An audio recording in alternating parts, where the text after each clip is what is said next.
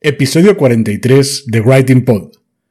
Entrevista a Javier Cordero, enseñando a consultores a vender sus servicios. Eres alguien de éxito cuando has hecho las paces con tu pasado, estás enfocado en el presente y eres optimista sobre el futuro. Frase del experto en ventas Zig Ziglar.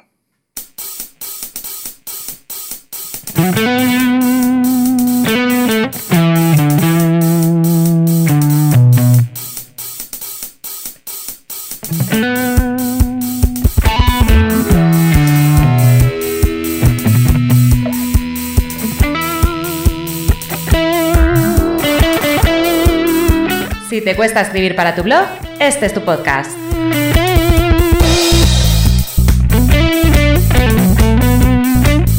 Si necesitas textos persuasivos para tu web, este es tu podcast.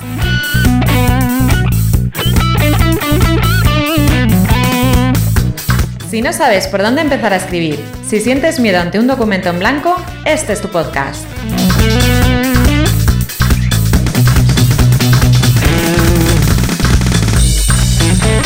Bienvenido a Writing Pod, el podcast de redacción y copywriting de Ricardo Botín.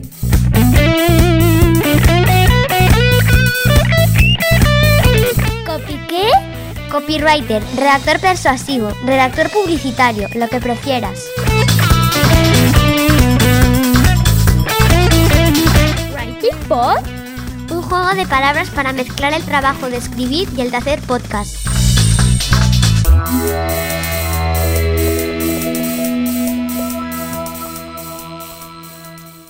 Empezamos en unos segundos.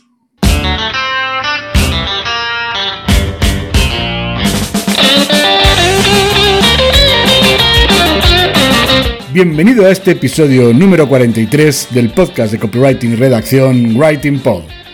Te está hablando Ricardo Botín.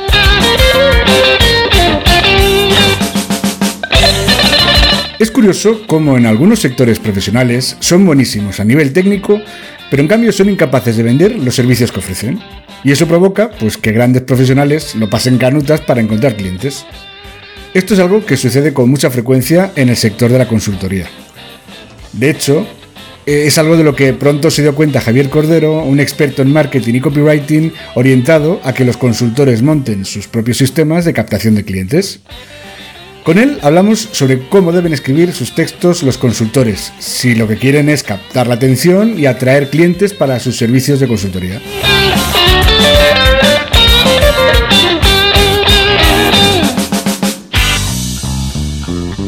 Pero antes de empezar la conversación con Javier Cordero, como siempre, eh, tengo que eh, recordarte cuáles son las sintonías que estamos escuchando en este podcast 43 de Writing Pod. Ya sabes que todos los temas cuentan con licencia Creative Commons y que pueden usarse con fines comerciales siempre que se mencione correctamente la autoría de los mismos. Eh, como es habitual, en la sintonía inicial, el título del tema que usamos eh, para esa sintonía es Not So Away Some Tune de Admiral Bob, que es también el autor de, la, de la canción que estamos escuchando ahora mismo, Turbo Tornado, la que estamos usando para este sumario introducción. Y cuando termine esto, cuando haga la transición hacia la entrevista ya con Javier Cordero, vas a escuchar una, un tema titulado Oric Taiko Rap que está compuesto por Jeff Speed.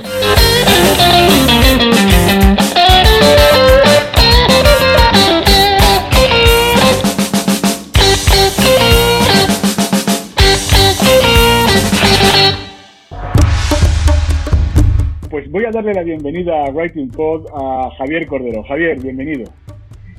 Muchísimas gracias, Ricardo. Muchas gracias. Bien, bien hallado. muchas gracias por venir. Eh, ya te he dicho antes de empezar a grabar que cuando yo empecé en el mundillo este del copywriting, la redacción y el marketing digital, pues eres de las personas, de las primeras personas que empecé a seguir, porque la verdad es que siempre me ha parecido muy interesante tu trabajo y por eso me ha hecho mucha ilusión poderte invitar y traerte aquí a este espacio en el que vamos a, a charlar tranquilamente pues eh, de la modo tertulia de, sobre nuestro trabajo y en concreto hoy lo que me gustaría es que empezaras explicando un poquito a la gente, aunque bueno, tú eres un profesional pues de bastante prestigio ya en España, eh, exactamente qué es a lo que tú te dedicas. Bueno, pues Ricardo, yo me dedico básicamente a, a la consultoría de marketing y ventas, estoy muy enfocado a lo que son todo que eh, consultores, asesores, y los ayudo básicamente a, a posicionarse en Internet, a, a, hacerse más visible, a destacar sobre su competencia, a atraer más clientes en general. Yo vengo de las ventas desde siempre, yo estoy en ingeniería, pero bueno, siempre, siempre he sido, he médico a las ventas, ¿no? Hice muchos trabajos de, de como comercial, eh, ingeniero comercial. Y poco a poco pues fui desarrollando también mi labor como consultor y al final, bueno, pues ya de tanto trabajar esta, esta parte de mí, ¿no? De como de, ofreciendo consultoría, pues ya aparte de eso, pues todo lo que yo he descubierto, pues se lo enseño y se lo aplico a, a mis clientes, que básicamente, pues eso, son consultores que van a empresas, eh, consultores de marketing, consultores de ciberseguridad, de, mm, de, de caridad, muchísimos tipos de consultores a los que atiendo, y básicamente eh, les ayudo a posicionarse en Internet, a hacerse más visible y a atraer más, más clientes, que al final es lo que, a, lo que, a lo que queremos hacer en Internet, ¿no? Javier, te iba a hacer una pregunta porque igual hay gente que no lo sabe. Es decir, ¿a qué se dedica un consultor exactamente? ¿Qué es lo que hace en concreto? Bueno, un consultor, mm, a mí me gusta enfocarlo siempre en que un consultor es una persona que soluciona problemas o facilita deseos a las empresas, es decir, quita marrones o, o, eleva a esa empresa a un estadio superior del que tiene, ¿no? En el sentido de que los, los hace, los ayuda a, a, transformar, a pasar de un estadio A a un estadio B, básicamente. Pero tanto si es un problema urgente como si es un deseo. No tiene por qué ser un problema, puede ser un deseo de, oye, queremos ganar más. Pues eso, hay consultores que se dedican a ayudarlos a pasar de, de una cantidad de, de ingresos a, a, otra. Eso es un deseo, ¿no? Y ahora ya la parte de urgencia de problema que puede ser, por ejemplo, un consultor en, en ciberseguridad que se dedique a, a manejar eh, todos los parámetros de, de seguridad de, de, una empresa. Eh, sobre todo un consultor al final lo que tiene que hacer es solucionar el problema y, y, y facilitar deseo, punto. Eso es lo que hace, no hace nada más. Es porque... ¿Sería un asesor también o no? ¿O ya sería decir, no, no asesora? Sí, sí, asesora. Es que el asesoramiento realmente eh, es parte también de la consultoría. Lo que pasa es que el consultor sí es cierto que, ejecuta, ¿vale? Ejecuta y, y, al mismo tiempo asesora. Por supuesto tiene que asesorar porque al final tienes que enseñar a esas personas a pasar a ese problema, ¿no? Pero sí, lo que hace es, sobre todo, es ayudar a... No, no es tanto la metodología, a mí no me gusta hablar tanto de metodología como de resultados, porque ese es el gran problema de la consultoría, que es que nos enfocamos mucho en la metodología, asesoramos, enseñamos, no, pero tú tienes que enfocarte en el problema y ejecutarlo de la forma que, tu cliente sea la más beneficiosa posible. Es decir, si hay clientes que quieren que se los ejecutes tú todo, ya eres un consultor que, al mismo tiempo ejecuta. Pero si hay clientes que no necesitan que se lo, que los ejecutes tú, sino que los asesores para que otras personas dentro de su empresa lo ejecute, pues ya, ya no ejecuta. Pero si eres un consultor del problema, ¿vale? Por eso no me gusta a mí andar tanto con detalles de asesoramiento, ejecución y tal, porque es que depende un poco de la, de la, de la característica de tu servicio. Lo que está claro es que tienes que llevarlo de un estadio A a un estadio B, es decir, tienes que llevarlo de una situación en la que tenía un cierto problema a otra situación en la que ya está solucionado el problema o, o cubierto ese deseo que tenía. Por eso es muy importante no, no quedarse en la metodología. Sino sí, es que me, me, surge, con lo que tú me estás explicando, me surge una duda, eh, que es, eh, es decir, yo conozco a gente que se dedica a la consultoría. Sí. Y lo que siempre he pensado es, es como un trabajo, hombre, es parecido al nuestro, me refiero desde el punto de vista en el que no, a un consultor no suele estar, no suele ser una persona externa que trabaje fijo durante años para una empresa, sino que lo que le suelen contratar es para resolver a lo mejor un problema o implementar una solución o una cosa de esas, ¿verdad? Sí, pero depende. Es que realmente puedes contratar un consultor que te acompañe durante muchísimos años, lo que está claro es que siempre es externo. Es decir, es que hay muchos tipos de consultoría. ¿eh? También está el consultoría donde tú te metes dentro de la empresa y cobras, por ejemplo, una cantidad de dinero Sí. Y otra consultoría que simplemente es un trabajo a, ejecutar y se termina y se termina la relación. Pero al final, ya te digo, no es tanto. Un consultor realmente es, puede ser un asesor, incluso, por ejemplo, un copywriter puede ser realmente un consultor, porque tú ejecutas, pero también enseñas, ¿sabes? Mm. Eh, ahí, ahí realmente es difícil de diferenciar, ¿no? Porque ya te digo, puede ser un asesor, puede ser un consultor, pero sí lo que yo lo denomino consultor por no por no por no entrar en más detalle, por no entrar en detalle. Eso al, final, al, final yo creo que un consultor perfectamente cada uno sabe a lo que se dedica y sabe que si es consultor o si es otro tipo de profesional. Totalmente. Eh, ahí, ahí te doy la razón. Ahí te doy la razón, claro. Con lo es, cual es una sensación interna, es una sensación interna porque es muy difícil delimitar las la, porque incluso tú, por ejemplo, un asesor financiero se, se llama más asesor financiero, pero que es un consultor financiero. Pero sí, hay pequeñas diferencias, pero creo que no hay que no hay que dedicar tanta atención a las diferencias, sino a, que, a, que, a qué soluciona el problema y está fuera de la empresa. ¿Vale? No pertenece a la empresa, sino está fuera de la empresa. y tú, por ejemplo, conoces bien el sector, o sea, no el sector, sino conoces bien esa profesión y sabes que en general independientemente de a lo que se dediquen de especialidad cada uno, suelen tener unos problemas comunes, ¿no?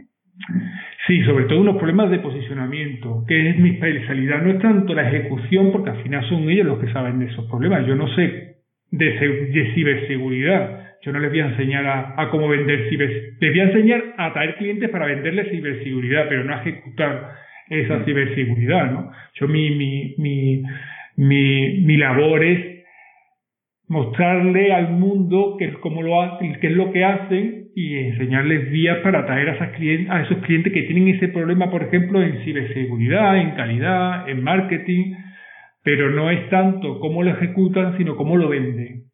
Claro. Es que además haces, haces una labor que es muy es fundamental para cualquier profesional que sea freelance, como en el caso, yo creo que el 80% de, o el 90% de los consultores son freelance, que es cuando empiezan a trabajar por su cuenta, porque lo normal yo entiendo, por ejemplo, que un consultor, como estamos con el ejemplo de la seguridad informática, pues puede ser un profesional que ha trabajado un determinado número de años para una empresa y en un momento dado ha decidido dar el salto y convertirse en un profesional independiente, ¿no? Y ya prestar sus servicios para las empresas que le quieran contratar. ¿Qué ocurre? Que sabe, será seguramente un gran profesional de ello, pero lo que quizás no sepa es cómo conseguir los clientes antes de hacerse un nombre y que y ser una persona más conocida. Exacto, totalmente. Es decir, eso, eso es lo que, ese es el objetivo, es enseñarles a, a posicionarse y hacerse visibles, porque bueno, al final saben mucho de su tema, pero no saben mucho de, no saben de cómo promocionar sus propios servicios, ¿no? De, de hecho, yo prefiero que sean menos buenos en su, en su, trabajo de consultoría y más en promocionar lo que hacen, porque al fin y al cabo necesitan clientes y los clientes necesitan saber eh, quién, quién lo hace y no es fácil, pero no es fácil y no es fácil porque no es que haya competencia, sino es que es muy difícil encontrar soluciones específicas a problemas concretos que tienen las personas. No es tan fácil encontrar después un buen consultor, ¿eh? aunque parece que hay mucha gente, ¿no? Lo que pasa es que, no llegan a encontrarse. Mi función un poco es hacer ese catalizador en, en, unir al cliente con, con, el consultor al que ¿no? Esa unión, como hacemos de que se, que se unan, porque realmente no, no, no hay problemas, no, suele haber problemas de, de gran cantidad de, de, consultores, sino que realmente los, los problemas que, que solucionan específicos no se ha demostrado y la gente no lo encuentra, pero problemas hay, hay muchísima demanda. La verdad que sí, es un, es un mercado que crece de manera exponencial. Sí, o sea, es decir, que aquí el problema que tienen no es tanto de, o sea, no hay, no, no se pelean entre ellos, o sea, que podrían tener trabajo para todos. El problema es que muchas veces el cliente sabe que tiene un problema y no encuentra quién se lo pueda resolver. ¿Se podría decir así? Sí, porque realmente no hay tanto, es decir, un consultor no necesita tantos clientes, necesita muy pocos, pero bueno.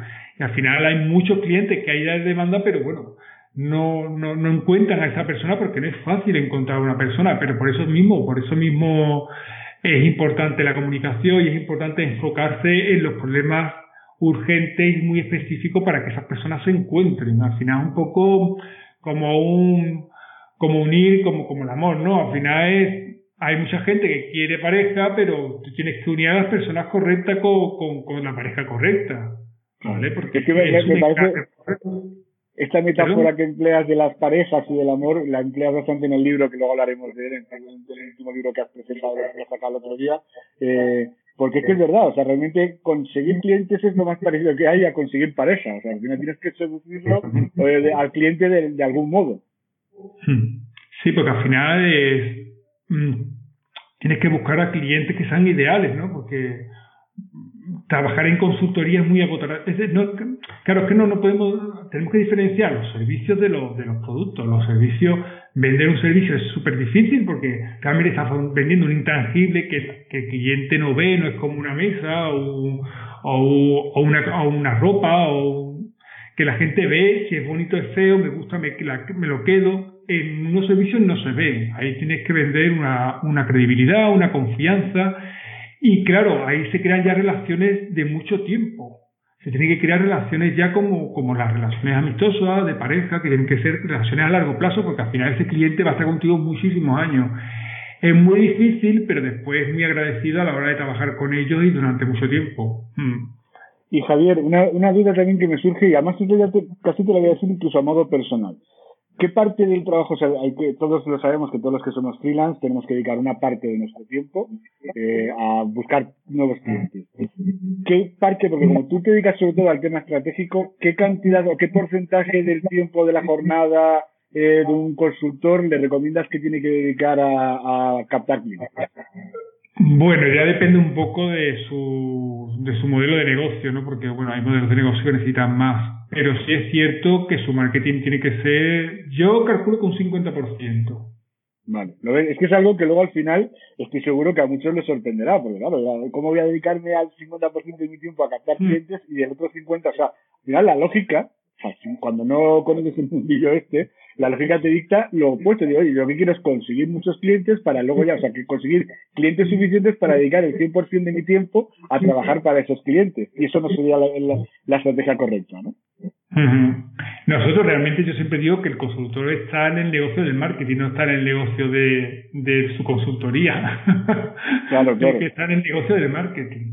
es que yo, por ejemplo, conocí hace tiempo un caso de, que era una chica que se llama, yo creo que fíjate que yo creo que hasta lo he contado alguna vez en el podcast mío, en Writing Pod, y es, era que decía que ella lo que hacía era dedicarse, o sea, cuando ella podía trabajar nada más que con uno o dos clientes a la vez, como mucho, entonces ella cuando ya veía que el proyecto iba terminando, lo que hacía era ya, se dedicaba prácticamente como al 100% de su tiempo durante un determinado periodo de tiempo a captar clientes nuevos para volver a seguir con la rueda, ¿no? O sea, ella decía eso, cuando vuelva el 90% de, de, ejecución de un proyecto, iniciaba ya un trabajo mucho más intenso de captación de clientes hasta que conseguía el siguiente, se ponía a trabajar con él y dejaba ya automáticamente de hacer prospección de ningún tipo hasta que hasta que hasta que iba terminando con ese cliente.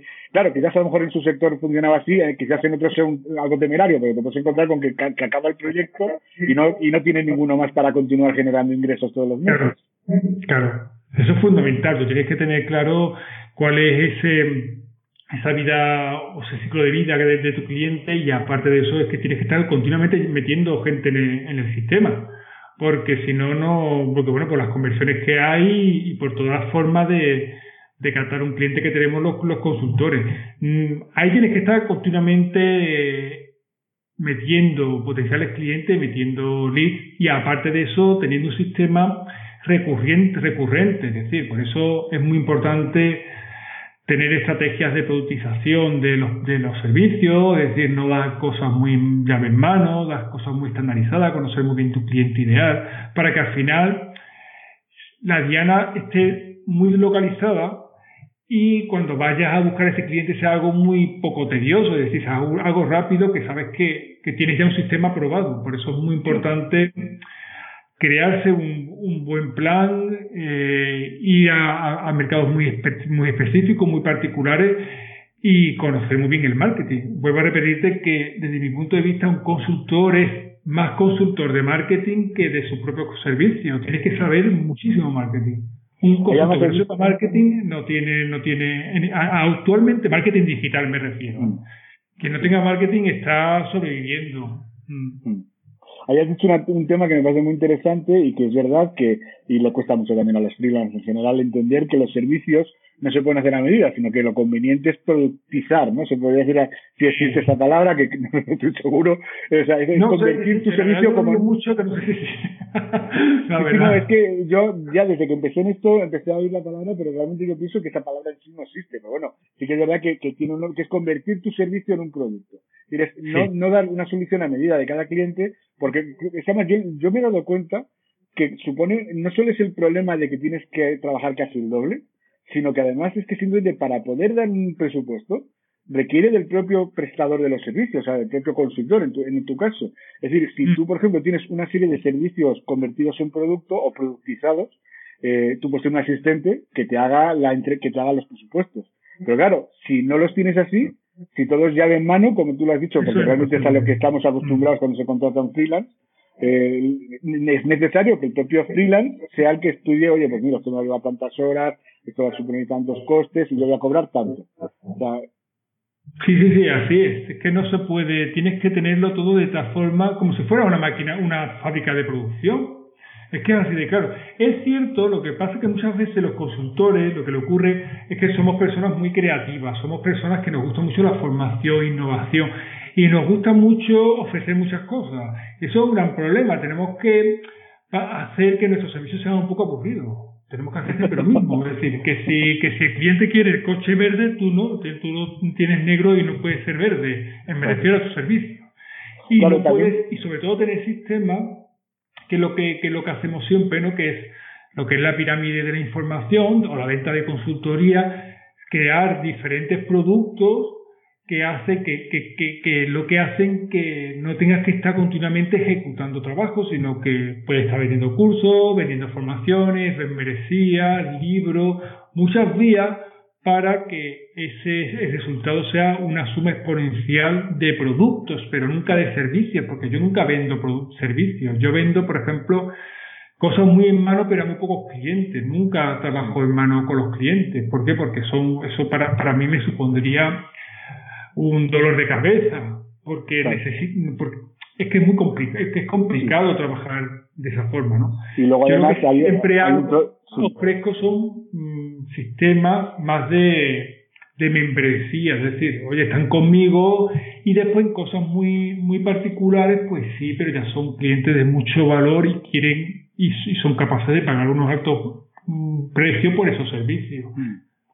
Es que además hay un problema, por ejemplo, para los freelance, es una cosa que no entiende mucha gente. O sea, no es que no la entienden, sino que yo siempre digo, empiezas a andar, empiezas a andar el camino y ya es como vas por inercia y no quieres cambiar nada, porque como más o menos te va funcionando.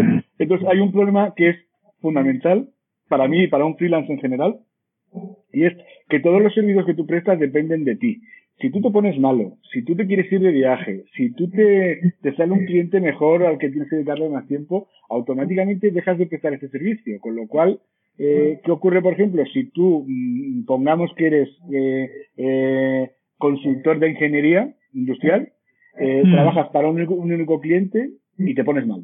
O sea, y te tiras tres o cuatro meses de baja.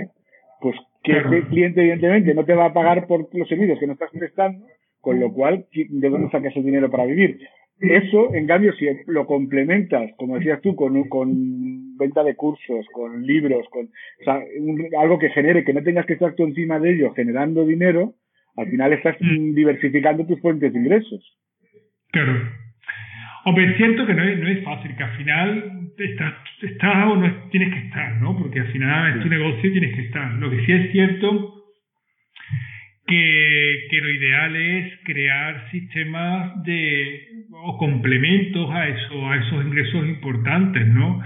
Es cierto que hay mercados que por su masa no, no hay una gran masa, pero bueno, tampoco pueden tienen por qué dejar de funcionar, porque eh, no tienen por qué ser mercados masivos, ¿no? Pues tú puedes vender unas membresías muy específicas, pero a problemas muy urgentes de un sector financiero sin que y que tengan, lo tenga 20 empresas de España. Pero bueno, es tu sistema y lo, lo ofreces y está muy bien, ¿no?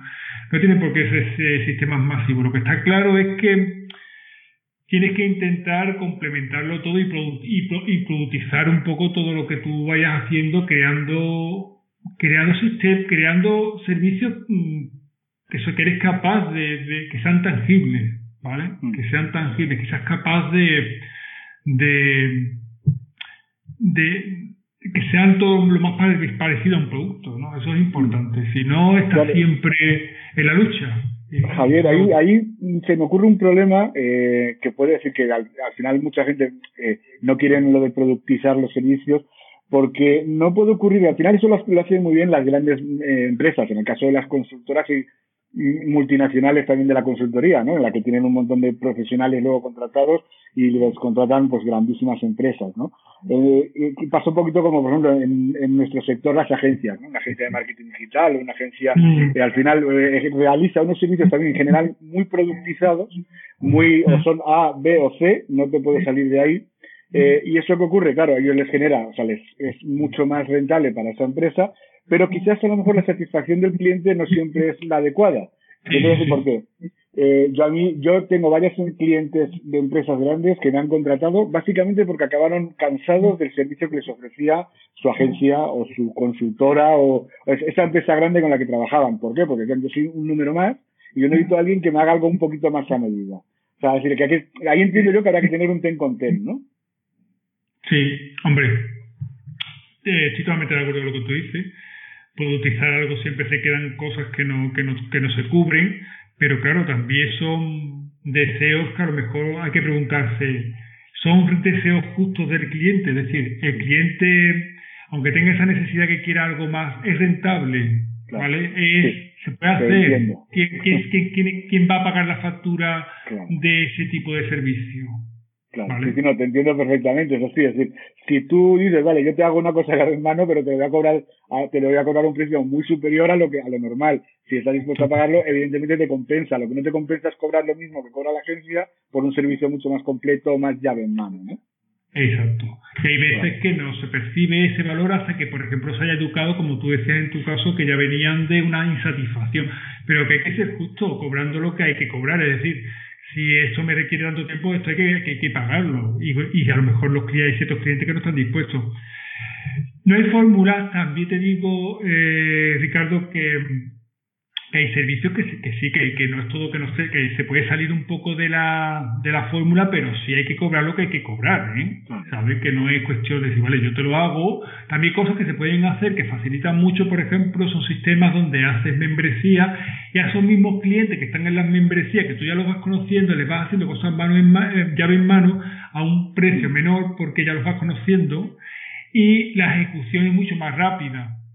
Eh, cosas que yo también hago, por ejemplo, ¿no? Yo a ciertos clientes que yo tengo dentro de mis membresías y de mis sistemas, eh, ya si me piden algo, ahí ya hemos adelantado muchísimo, porque ya los conozco, sé cómo trabajan, qué es lo que hay que hacerle, y es algo muy rápido y no me requiere mucho tiempo y a un precio muy competitivo, muy competitivo, pero hay que tener cuidado, esto que no son, no son fórmulas perfectas, es decir, que, puedes hacer cambios, ¿no?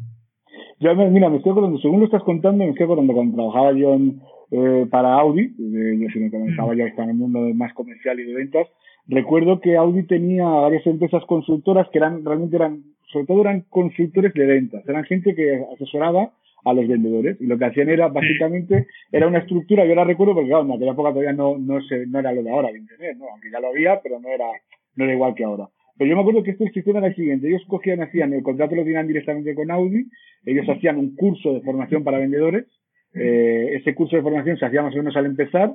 Eh, era un curso medio online, medio presencial, en el que se daban una serie de sesiones presenciales. Y luego lo que hacían era, pasado un cierto tiempo, tenían que visitar una vez cada tres meses a los concesionarios y ver cómo funcionaban los vendedores a los que se les había formado. Es decir, al final de lo que se trataba era más que de, más que de, de, de, de estar todo el rato pendiente de cada vendedor individualmente, se daba una estructura, se daba unas enseñanzas y luego veían si se estaban ejecutando bien, ¿no? Sí, sí, sí. Eso sería un servicio típico de consultoría, ¿verdad? Hay un creado un sistema. Yo, por ejemplo, pues tengo creado mi programa Consultor Elite y es un programa donde yo los llevo desde la A a la B de, todo su marketing, los voy acompañando y, que, y es un programa que se paga de manera mensual y que tiene un tope y ya a partir de ese tope ya sería cosas más en mano, pero no suele, no suele salir más de ese tope porque les compensa. Ese trabajo ya compensa. Claro. ¿Vale? Ya de por sí. Que, que, tú haces, o sea, realmente, claro, tú cuando hablamos por el micrófono, me digas que tú en sí no te consideras solo copywriter, sino que también que tú te consideras, o sea, tú realmente eres un consultor de marketing, por lo que yo estoy viendo. Yo, yo, yo, más que copy, yo no me considero copywriter, yo, bueno, me considero, mi fuerte puede ser una de esas cosas, pero realmente mi, mi formación y mi conocimiento está enfocado en marketing digital con, con, en conjunto. Lo que pasa es que, bueno, que con el tiempo, pues me gustaba mucho el sector de la consultoría, creo que se puede aportar mucho valor el Internet es un sector donde te, da, te permite ser muy creativo, porque realmente tienes que serlo para destacar, y se disfruta bastante. Por lo tanto, yo eh, vi que mi forma de trabajar pues, era aplicable a cualquier consultor.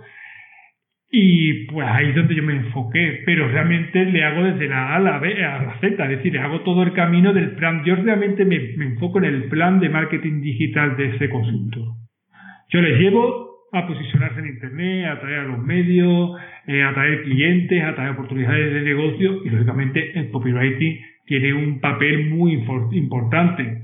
Pero a mí, por ejemplo, no me, no me suelen contratar como copywriter directamente, pero porque no creo en ese tipo de servicios tan directos. Tienes que conocer muy bien la empresa y el sector y, y, para eso necesitas un poco ser un poco también consultor de marketing. Claro. O sea, de que tú prefieres enseñarles cómo se hace a hacérselo mm. tú. Que ya hace la diferencia, ¿no? Sí, yo prefiero porque, porque les conviene. Es decir, yo intento educarlos ahí porque creo que es que el marketing, como no se quede en la empresa y se quede fuera, pasa lo que pasa, que al final se, se crean esas tiranías y ese, esa desidia que de las empresas que lo ofrecen, pero que al final no dan los resultados, pero porque tienen que hacer la empresa. Eso es como un conocimiento. Y aparte eso es, eso es un conocimiento, mm, ese es un core de tu, de tu negocio, es un conocimiento que se tiene que dar en tu empresa.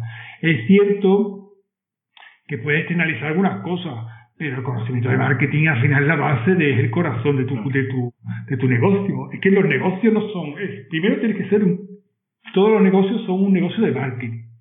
Lo primero tienes que ser experto en marketing y después vender lo que sea.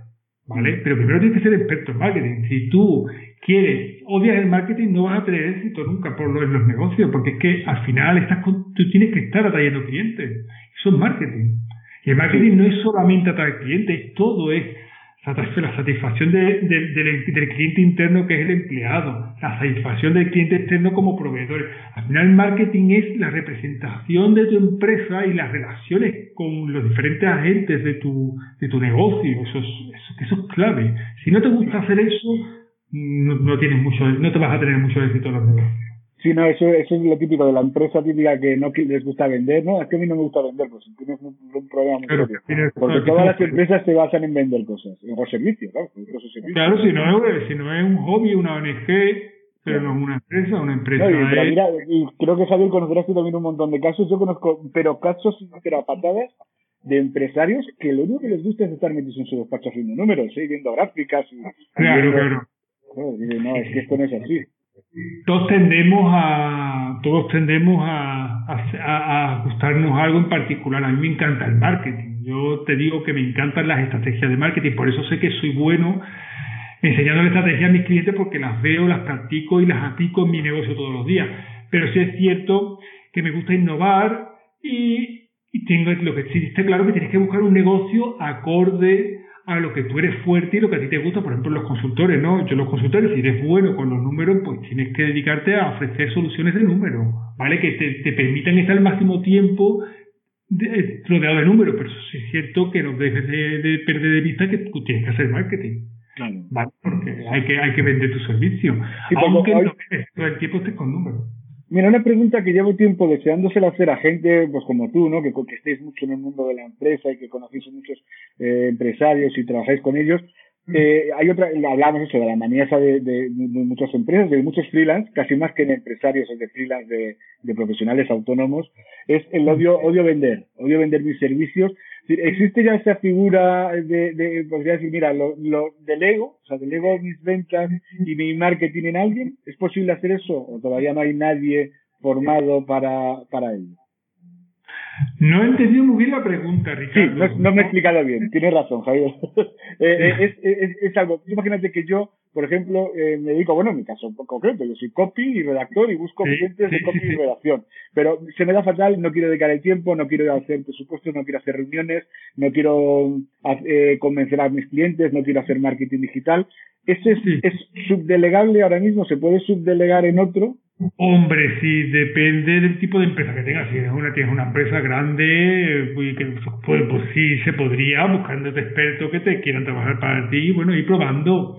Mm. Pero claro, mm, eh, sí se puede, se puede, porque bueno, yo trabajaba con muchas empresas donde yo era responsable de marketing y, y mis jefes no pasaban de marketing. Sí, sí, claro que se puede. Lo que pasa es que, claro, ya no, ya no eres un freelance, ya eres. Lo que está claro es que tiene, y, ya, y lo que está claro es que tendrías que buscar, hay que buscarse personas y que trabajen exclusivamente para ti.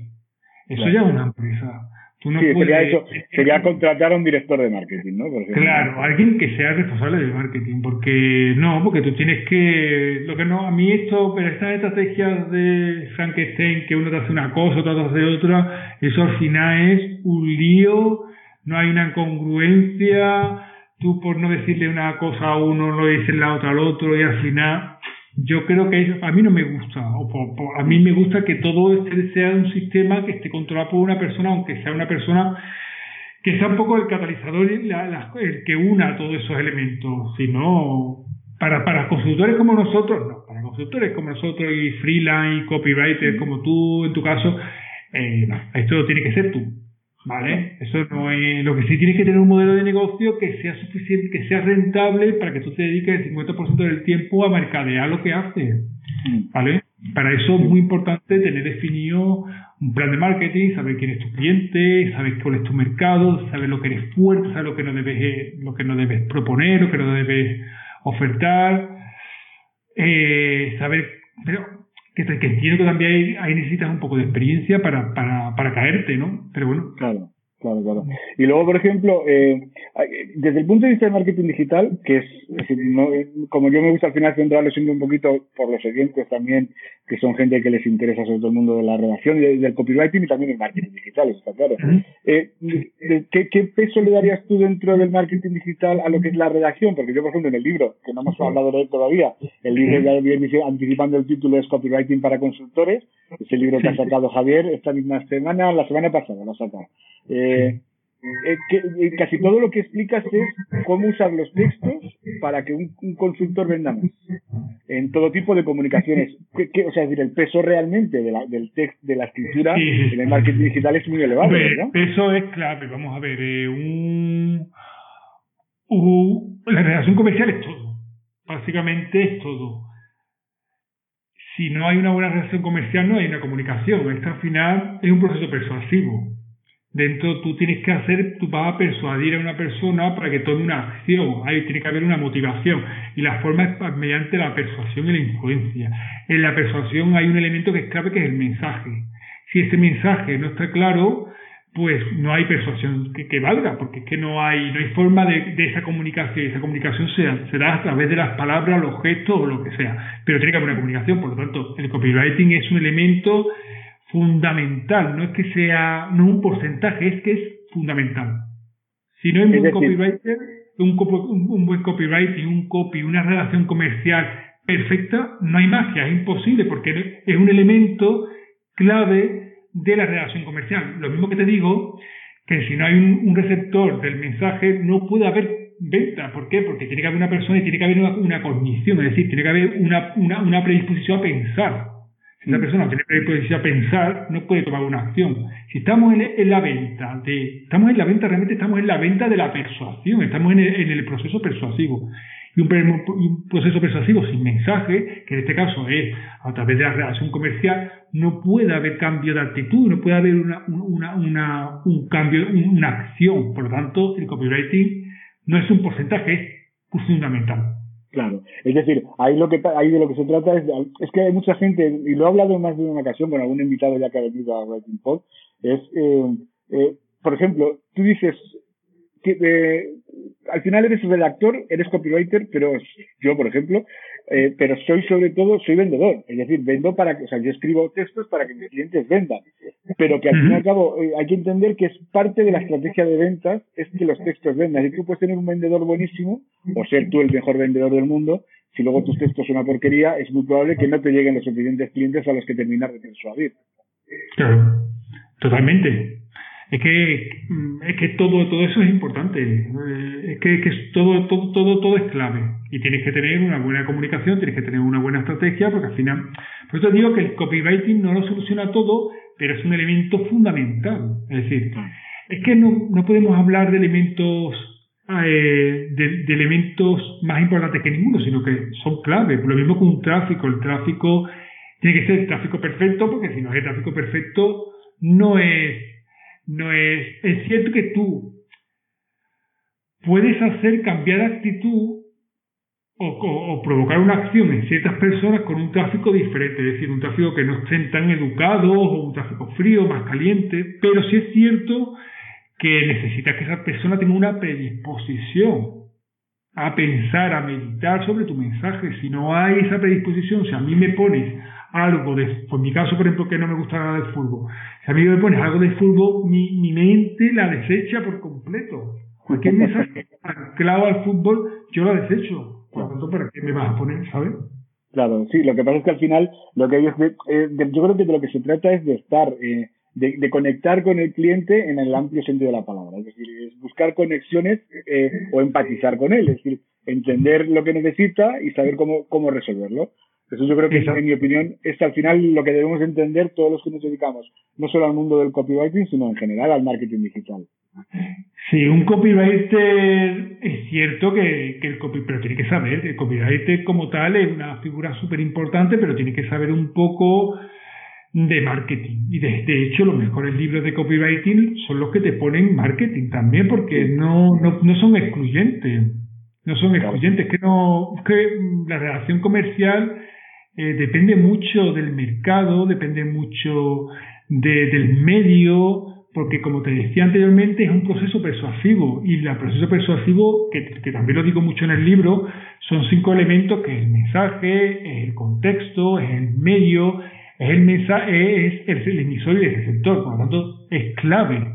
Es clave que tú conozcas el tráfico, conozcas el medio, no es lo mismo escribir para Facebook que para LinkedIn, no es lo mismo un, email que una red social, o sea que hay diferentes medios que crean, eh, que crean ese tipo de, de que, se, que crean ese tipo de, de que se cree de, magia, ¿no? La magia de, de ahí. Mm. Eh, en tu libro me, me, gusta mucho más cómo lo has estructurado, porque eh, básicamente lo que haces es, es eh, explicar todo lo que tiene que ver con la redacción en un, para un consultor. Bueno, para, para, un, para un consultor en concreto, porque los ejemplos son muy típicos de consultor, pero que si lo lee alguien que no sea consultor le puede venir muy bien también. es decir, que no es que sea una cosa o sea, que aunque está pensado para consultores, porque sí que es cierto que a lo mejor, yo creo que este libro está muy pensado para gente que anda muy floja a nivel de marketing, ¿no? Entiendo yo, no, sobre todo de marketing, sino de redacción persuasiva, más que de marketing. Entonces, creo que, creo que ayuda muy, ayuda muchísimo al que no tenga ni idea de eso, porque le planteas una solución casi completa, ¿no? De decir, oye, tu primer texto desde el primero hasta el último, desde tu página web, tus emails, tus, tú si vas a tener un canal de YouTube, si vas a mandar eh, las redes sociales cómo tienes que escribir cada, cada tipo de texto, es decir, das una explicación, pero lo mejor todo es que empiezas hablando de persuasión, habla, es decir, me parece a mí que la estructura del libro es muy accesible para alguien que está empezando. Sí, porque sobre todo porque es, de, es todo, es todo el proceso persuasivo y de copywriting para la, el, marketing de la consultoría. Es porque el marketing de consultoría tiene factor, tiene, tiene medios como puede ser YouTube, puede ser LinkedIn, puede ser eh, tu sitio web. Y claro, para todo eso hay que aplicarle un, un copywriting diferente. ¿Vale? Y, y aparte también el libro sobre, sobre los aspectos motivacionales, hablo mucho sobre la persuasión, sobre la influencia, porque claro, si no, no entiendes que es un, cómo, cómo se da un proceso de persuasión, es muy difícil que puedas aplicar un copywriting porque no, no sabes cuáles son las bases de esa, de, de, de esa persuasión, ¿no? Claro. Es, es, hablas tú también en LinkedIn, que para mí que es el arma fundamental de un consultor. Sí, sí, sí. Es el arma, pero también lo te digo que Aparentemente la, le ponemos mucho el LinkedIn a los consultores porque es muy típico de profesional, pero cualquier parte en Internet, ¿eh? no, sí. porque no es, no es excluyente. Lo que pasa es que sí es cierto que a primera, incluso hay veces que no es necesario para un consultor, porque muchas empresas no están ahí, aunque estén aparentemente, pero no, no, no, tienen, no, tienen una, una actividad, no tienen, una, no tienen actividad, porque la, han puesto un, un perfil LinkedIn eh, y pero no, no, no, lo, no lo trabajan, pero sí están todo el día perdiendo el tiempo en el Facebook, ¿sabes? Claro, no, es que esa es la clave, esa es la clave. Al fin y al cabo, es, es verdad que el que mejor sabe de esto es el, que, el, el, el propio consultor de su sector, ¿no? Es decir, es el que sabe dónde están sus clientes. Y el, pero claro, y hay veces que ocurre que también el propio, el propio profesional está un poco equivocado. Yo te voy a decir por qué. Yo me ha pasado con una empresa en la que tienen muchos departamentos en el que alguno creía que su, que su cliente ideal estaba en LinkedIn cuando lo que tú dices, estaba a lo mejor en Instagram. ¿Sabes? O sea, estaban, eh, eh, no, no estaba en LinkedIn, sino que, es que como son profesionales, ya, pero es que a lo mejor igual hay gente que, que en LinkedIn está para captar contactos, pero a lo mejor luego su tiempo lo pasa informándose en, en otra red distinta o en blogs o en otra cosa distinta. Exacto. Mm, por eso te digo que, que lo que aparentemente te puede parecer que es lo lógico, después te das cuenta que no es lo lógico. Yo he tenido casos de clientes que me han venido con mucha actividad en, en LinkedIn y su cliente no estaba en LinkedIn. Son consultores de empresas porque aunque ellos pongan, las empresas pongan un perfil en LinkedIn, pero no lo visitan. Porque ellos están más en Facebook haciendo anuncios para atraer clientes, por ejemplo. otra cosa, por ejemplo, Javier, otra cosa que me, que me ha parecido muy interesante, digamos que es una cosa que hasta yo mismo algunas he caído. Eh, he, picado, ¿eh? Y es el, el hecho de que nos centramos mucho en crear redes de, que está bien, ¿no? Tener una red de profesionales, de lo mismo que, que llevarse bien con otros profesionales como tú, pero ahí esos no nos van a comprar nunca nada. Y si yo me llevo bien, en mi caso, con todos los copywriters que hay, eh, estoy desaprovechando a lo mejor y estoy todo el día contestando a sus publicaciones y haciendo networking, a lo mejor lo que estoy es desaprovechando oportunidades de captar clientes en otro sitio, ¿no? Claro, totalmente, totalmente de acuerdo. La verdad es que sí.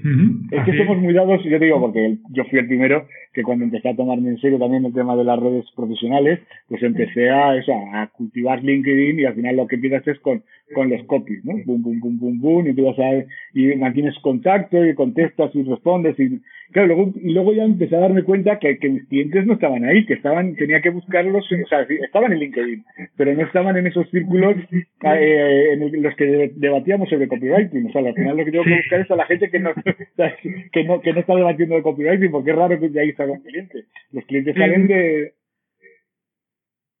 Sí, yo en mi, caso, por, ejemplo, en mi caso, por ejemplo. Sí, sí, dime. Sí, perdona, que es que, es que te oía mal, por, por eso nos hemos quedado aquí los dos callados. Eh, en mi caso, por ejemplo, como son más en tema de coches, pues claro, es más fácil encontrarme, eh, encontrar clientes en foros en los que sale de coches que no en foros en los que sale de copywriting. Claro, por eso es muy importante, si vendes a los copywriters, vale, pero si no vendes a los copywriters y estás vendiendo a los clientes finales, lo que digo que estás haciendo es a, a tu competencia. Claro, claro. Eso es, lo, eso es lo lógico. Y también lo explico también en el libro. En el libro también hablo un poco sobre eso, sobre cómo atraer a tus clientes y no a las competencias, porque muchas veces cuando te metes en ciertas redes sociales, estás todo el día hablando sobre tu tema. Tu tema no es interesante para, para, para, para tu cliente. Para tus clientes es interesante que hables sobre sus problemas, no tu tema. Tu tema... Mm. Eh, a mí hablar de ciberseguridad, lo único que vas a, si eres consultor en ciberseguridad, lo único que vas a traer a gente de ciberseguridad, pero si hablas sobre robo de datos, eh, multas, ahí sí, ahí ya empiezas a, encenderle la, la, bombilla a tus potenciales clientes. Mm. Javier, y por ejemplo, ¿y cómo mantienes también, o sea, ese, ese, porque es verdad que escribiendo mucho, por ejemplo, en un blog o en LinkedIn o donde sea, sobre, en el caso de ciberseguridad, sobre ciberseguridad, demuestras o le muestras a tus clientes que tú eres un profesional que sabe del tema. ¿Cómo mantienes ese, ese término medio, ¿no? De, oye, de, de escribir de un modo en el que no genere solo comunidad entre gente que trabaja en lo mismo que yo y que a la vez demuestre que tengo los suficientes conocimientos como para que un cliente me contrate. Bueno, eso un poco el contenido tienes que tú que verlo exactamente mm, a medida que vas a, que vas que vas interactuando con, con ellos, ¿no? De todas formas, el día a día es lo que te va diciendo, oye, tira por aquí, tira por allá, pon este tipo de contenido, atrae más con este tipo de, de, de mensajes, ¿sabes? No es, el día a día lo que hace que te... Sí, o sea, que es más o menos el, el ver ya, el, el, bajar a tierra y ver lo que está ocurriendo en el día a día, ¿no? Exacto, sobre todo la interacción con ellos, ver exactamente qué es lo que, porque no hay fórmulas, es que cuando yo, por ejemplo, hay, en mi libro hablo de algunas fórmulas, pero, pero no hablo tampoco de fórmulas concretas, hablo de fórmulas concretas para temas de beneficios, de, de objeciones, etcétera, pero no me enfoco demasiado a... De hecho, yo ahora recuerdo, me parece que hablas nada más, por ejemplo, cuando hablas de la publicidad en Facebook, sí que comentas la, porque es verdad que es la, la, fórmula IDA funciona muy bien en los anuncios de Facebook. Yo creo que hablas en esos casos y poco más, y es verdad que no, no eres muy de hablar de, no en el libro al menos este no hablas mucho de fórmulas.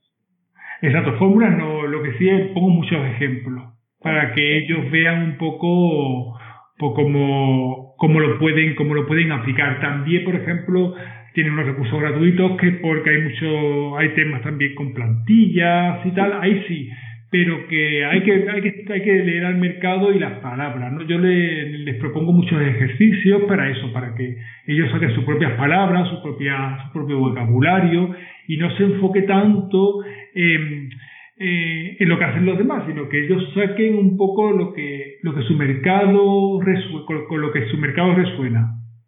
Bueno, Javier, va siendo hora de terminar, que sé que estás bastante atareado y no quiero hacer robarte mucho tiempo. Voy a terminar simplemente, como hago siempre en, en, en, en Writing Pod, preguntándote una última cuestión más personal, ¿no? Pues eh, para que vean que no solo sabemos hablar de trabajo. Entonces, bueno, pues me gustaría preguntarte que me digas cuál es tu película favorita, tu libro favorito y tu canción favorita.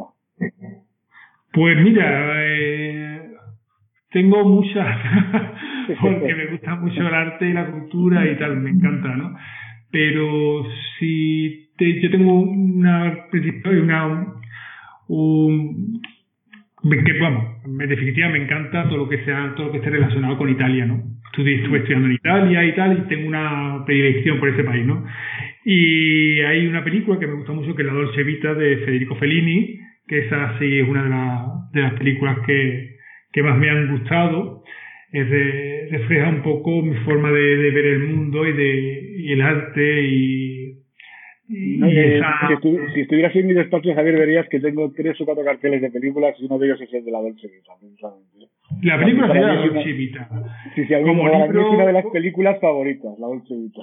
O sea, sí, me encanta. Y, mira, hay una que es del estilo La Gran Bellezza, de La Grande Bellezza de Sorrentino. Ah, sí, que, sí, sí.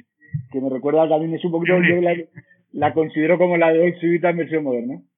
Totalmente. Y aparte me gusta mucho porque ahí te muestra un poco la dualidad de, de la sociedad, eh, eh, todo el bien y el mal, el yin y el yang, o sea que es muy bonita. Y la estética, todo.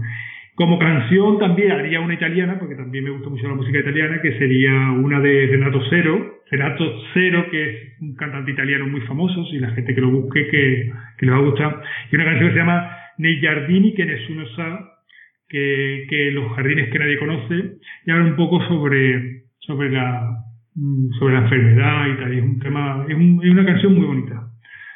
Eh, ¿Y el libro? ¿El libro me recomienda? Y libro, pues mira, como estamos hablando de copyright y yo, y yo en mi libro también hablo mucho, eh, también pongo algunos libros que me han encantado de copyright y me gustaría que la gente leyera un libro que, aunque no es muy de copy, es de copywriting, pero tampoco eh, es como una biografía, ¿no? Y es para que ellos entiendan un poco cómo es la, la, vida de un copywriter o la vida de un publicista o la vida de un, uno que se dedica al marketing que se llama eh, Mi vida en publicidad de, de Claude Hopkins y que también escribió otro que se llama Publicidad Científica y eso les puede, les puede encantar porque aparte es muy cuenta su, su, su día a día, cómo vendía escobas por, por correo, ¿sabes? Que una cosa Claude Hopkins es de los años 20, me parece, ¿no? Eh, ¿Cómo dices, Ricardo? ¿No te he entendido? Sí, yo creo que Claude Hopkins eh, eh, trabajó en los años 20, ¿no? que creo recordar. Sí, sí, sí, a principios del siglo.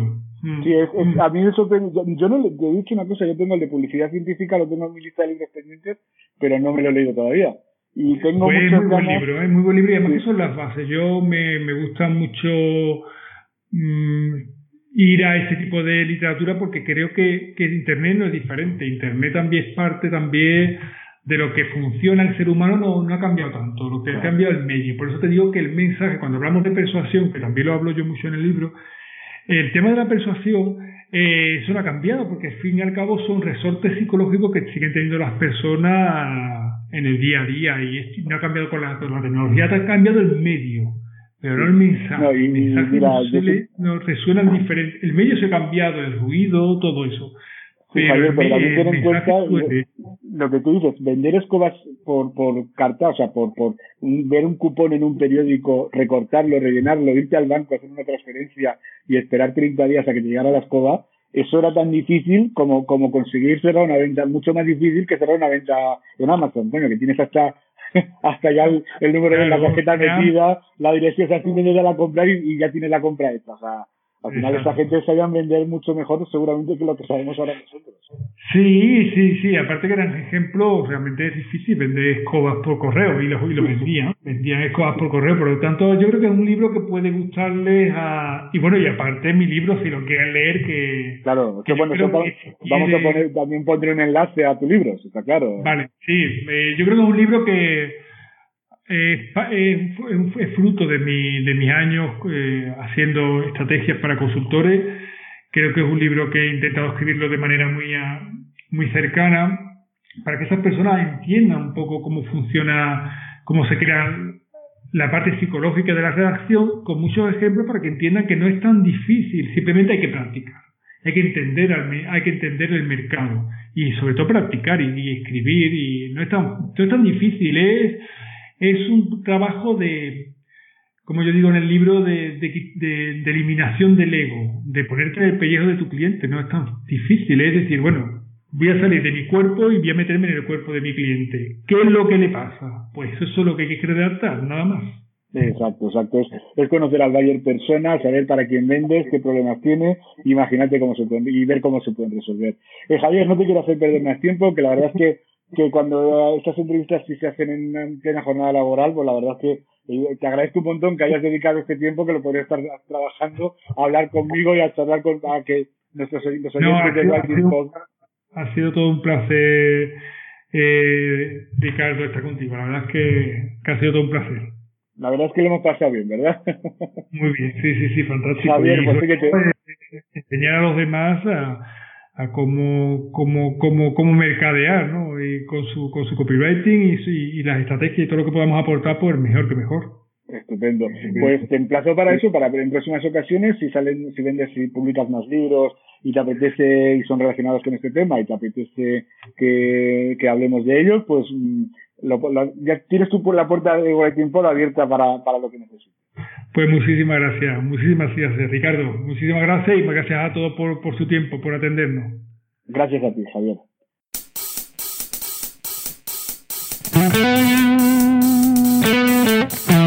Pues tras esta interesantísima conversación con Javier Cordero, llega ya el momento de despedirnos por hoy. Pero ya sabes que como hago siempre, te recuerdo pues un poco los, mm, las formas de comunicación que tienes si quieres pues añadir algún comentario, si quieres opinar sobre lo que ha estado hablando Javier Cordero, o hay algo del podcast de hoy, del episodio de hoy que no te haya gustado, bueno, pues estaré encantado de, que te comuniques conmigo pues a través de los medios habituales, que son a través de mi página web, ricardobotin.com, incluso es posible que estés escuchando el podcast ahora mismo directamente en el post específico que, que tengo en la sección de podcast de mi propio blog. Eh, también me puedes mandar un email a contacto arroba y me puedes encontrar en las redes sociales. En las redes sociales tengo perfil en Twitter, en Facebook, en Instagram y en LinkedIn. En todos ellos me encuentras fácilmente poniendo arroba ricardobotín.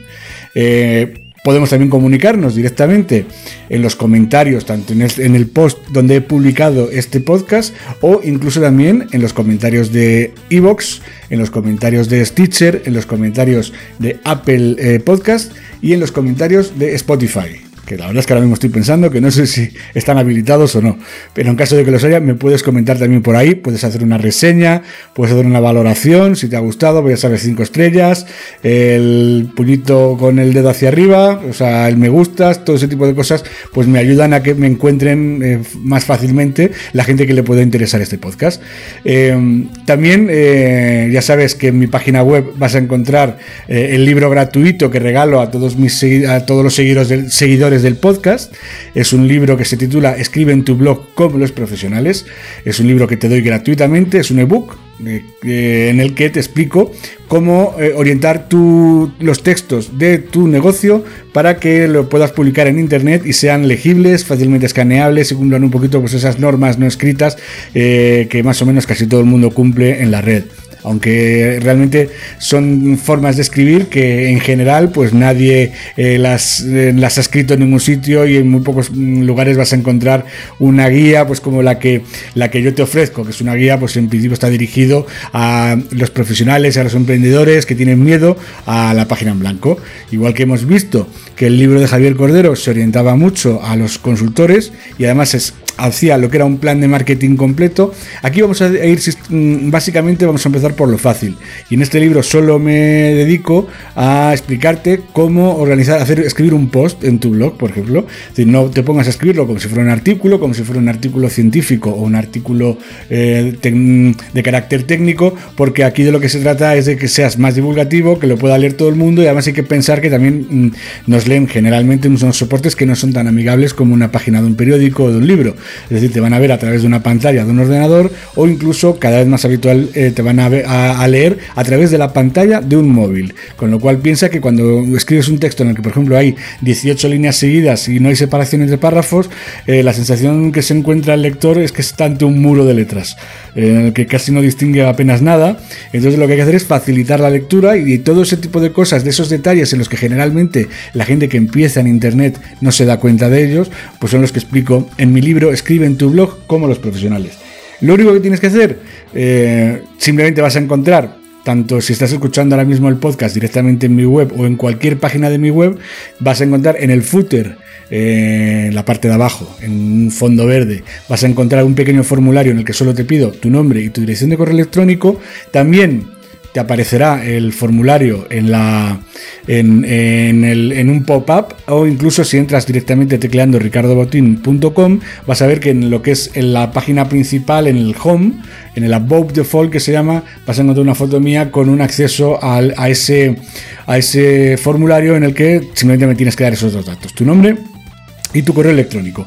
Con esos datos que hago, pues básicamente lo que voy a hacer es meterte en mi lista de, suscriptores y aportarte eh, quincenalmente pues una serie de contenidos de valor en el que hago pues una pequeña especie de editorial con una reflexión generalmente relacionada con el negocio y luego además te voy a mandar una serie de links a artículos que creo que son interesantes relacionados con el copywriting, relacionados con el marketing y también incluso bueno pues con, la actualidad, ¿no? Pero bueno, generalmente bueno, pues te voy a dar links a artículos, eh, podcasts vídeos interesantes, incluso en algunas ocasiones recomiendo libros. Es decir, lo que intento es que, cada 15 días pues aportarte valor eh, por encima de hacer spam, ¿no? Como hay mucha gente que lo único que hace es vender sus servicios eh, a través del correo electrónico, bueno, yo te mando una newsletter en la que ya te voy a hablar de, vamos a hacer una reflexión sobre un tema interesante que tú también luego me puedes contestar si no estás de acuerdo con lo que digo y luego además te voy a proponer pues que leas una serie de contenidos que a lo largo de esos 15 días a mí me han resultado interesantes.